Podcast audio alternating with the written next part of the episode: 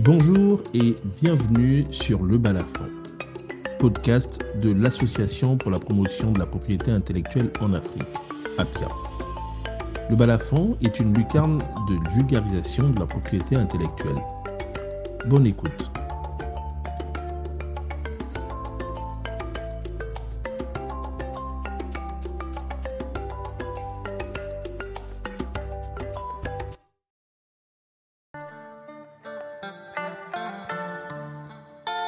Troisième épisode a pour titre La SAP et la propriété intellectuelle.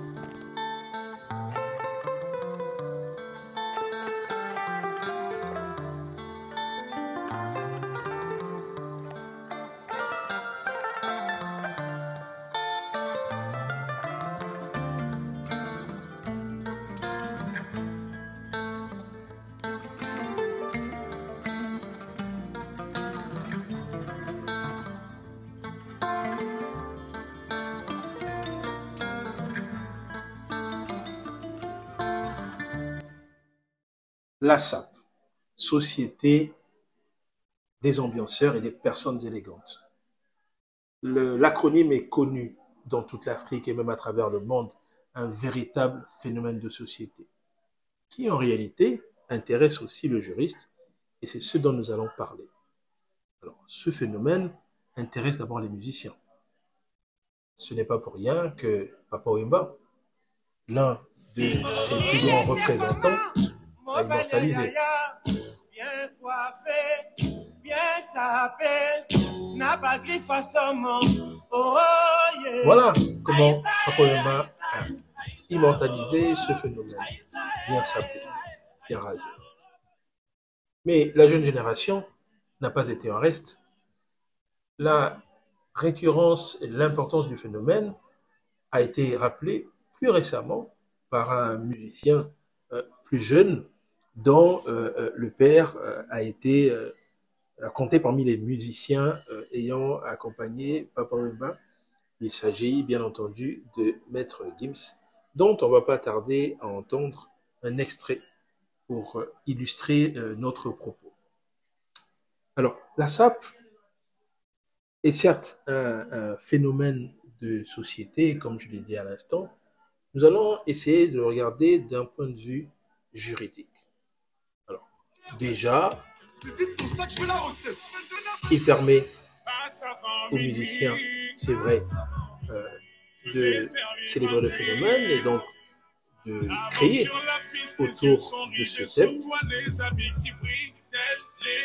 Donc maintenant, nous allons pouvoir euh, avoir un regard purement juridique sur certains aspects en limitant euh, donc à la propriété intellectuelle. Alors, le premier aspect, euh, qui nous intéresse, ce sont ces vêtements. Ces vêtements euh, que les musiciens, euh, Papa Wemba et, d'autres, Maître Gims, dont on vient d'entendre un extrait à titre illustratif. Première, donc, ce sont les vêtements. Alors, première chose, autour de ce phénomène de, de la SAP, vous avez finalement des créateurs qui vont émerger, certains créateurs qui vont émerger, certains créateurs africains notamment. Euh, L'un des plus euh, connus euh, tient sa boutique, en tout cas tenait euh, boutique euh, dans le quartier des gens qu'on appelle aujourd'hui Château Rouge.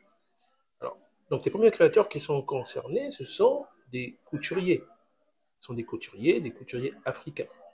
Et donc finalement, autour de cette sape, qu'est-ce qu'on va avoir? On va avoir des défilés euh, de mode finalement.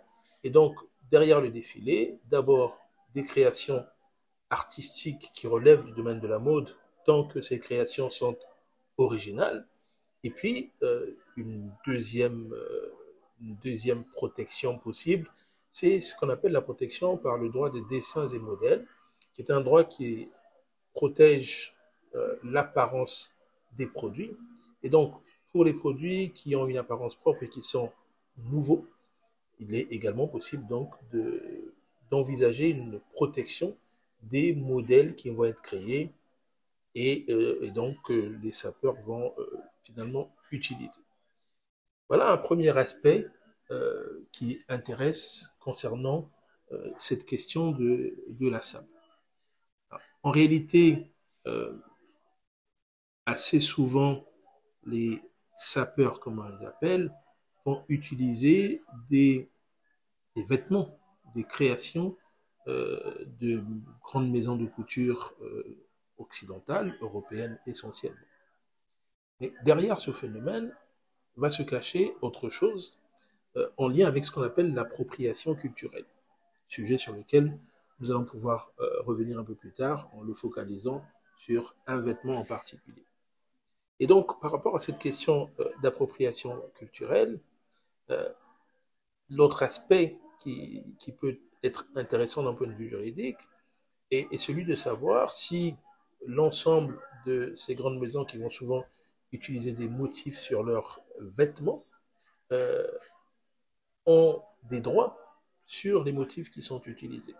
Et là euh, intervient un débat sur euh, le point de savoir si ces motifs, lorsqu'ils relèvent, euh, lorsqu'ils sont plutôt euh, issus d'une ethnie, euh, lorsqu'ils sont transmis de génération en génération, font partie plutôt du domaine public ou si ils sont appropriés ou en tout cas appropriables par les communautés dont, dont ils sont originaires, des communautés qui les ont façonnés au, fil des, au fil des générations. Voilà euh, un autre aspect que pose cette question de la SAP. Mais la SAP, c'est aussi, euh, au-delà des vêtements, c'est un spectacle. Et en matière de propriété, euh, en matière de propriété intellectuelle, on s'interroge sur la protection des chorégraphies.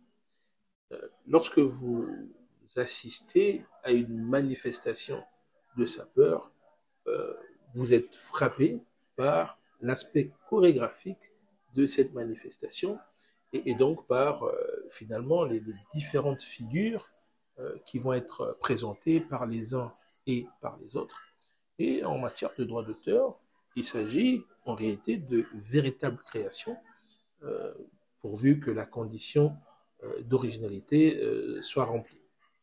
Et donc, on voit que si on fait un récapitulatif, on a d'abord les vêtements qui vont être arborés par les différents euh, protagonistes d'une manifestation donc de sapeurs, vêtements qui sont donc protégés soit par le droit d'auteur, soit par le droit des dessins et modèles.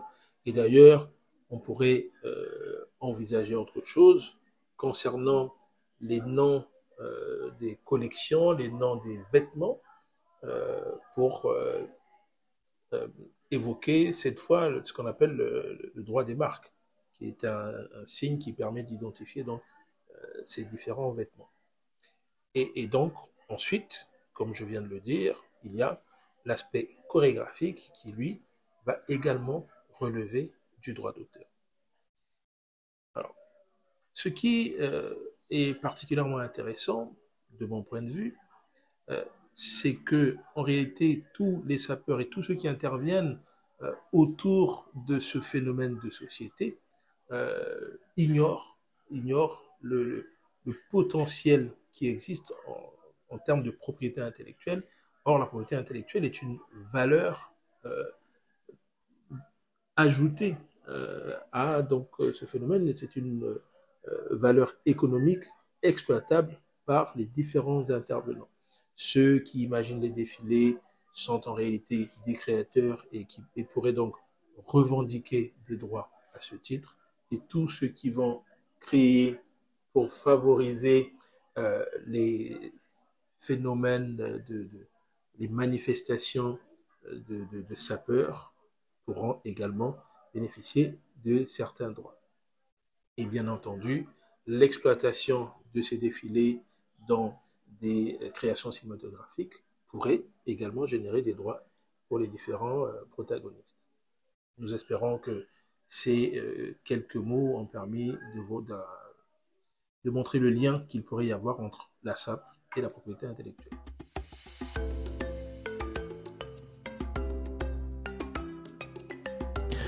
Vous venez d'écouter Le Balafon, Merci de nous avoir suivis. Vous pouvez nous retrouver à travers nos diverses activités, l'arbre à palabre, la journée de la jeune recherche scientifique, la journée d'actualité juridique, ainsi que le bulletin semestriel de la propriété intellectuelle en Afrique. Nous vous invitons à vous connecter à notre site internet